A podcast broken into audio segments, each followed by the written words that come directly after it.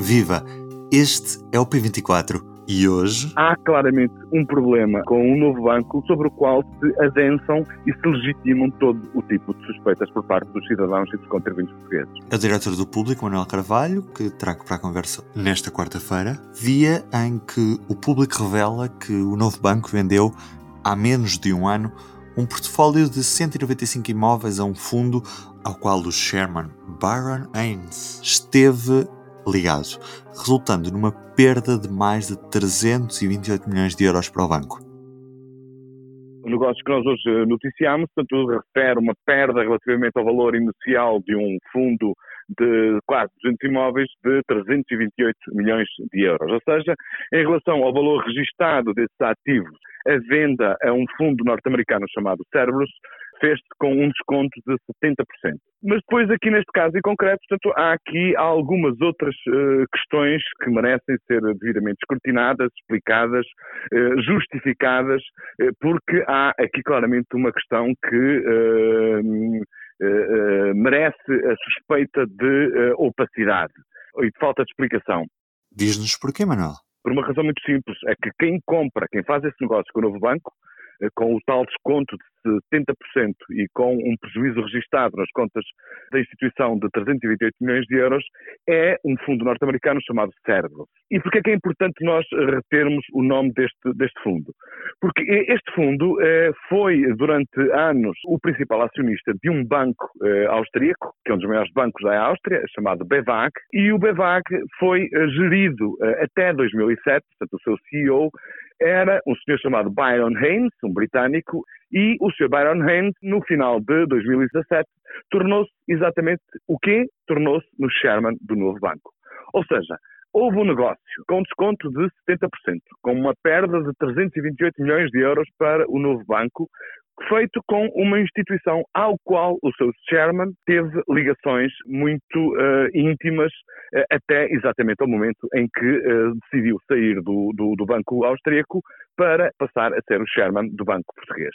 Portanto, há aqui uma forte suspeita de conflito de interesses, há também uma suspeita de gestão ruinosa e o que está na base da notícia que o público dá a conhecimento dos leitores é uma queixa que foi feita pela Autoridade Europeia uh, uh, dos Títulos Financeiros, portanto, é uma coisa chamada ESMA, é uma carta com três páginas, na qual todos, uh, todos estes passos são devidamente detalhados e onde se pede, inclusivamente, à ESMA, essa autoridade europeia, que dê uh, sequência uh, a essa queixa, portanto, abrindo ou pedindo nas instâncias nacionais uma averiguação de natureza criminal, porque as suspeitas estão ali todas traçadas, portanto, envolvem um conjunto de uh, operações que, no entender dos subscritores dessa queixa, uh, podem configurar procedimentos passíveis de uh, ações criminais nos tribunais portugueses. Portanto, é uma questão muito grave que adensa ainda um mistério que repetidamente a imprensa, em concreto o público, tem colocado colocado na atualidade, que é o de saber como é que os ativos que o, novo banco herdou, ou seja, recordemos que o novo banco era o banco bom que herdou tudo aquilo que, era, que havia de melhor eh, do BES, como é que esses ativos se depreciaram tanto ao longo dos últimos anos, ao ponto de uh, o novo banco ter registrado uh, sucessivas imparidades que o levam a reclamar uh, permanentemente, ano após ano, portanto, em intervenção, em injeção de dinheiro do fundo de resolução, ou seja, do fundo que, em teoria, sendo dos bancos, é garantido pelo Estado português, ou seja, por todos os contribuintes. Convém recordar a este propósito que até agora o Estado português, ou seja, o Fundo de Resolução, já injetou 2,9 mil milhões de euros eh, no uh, novo banco.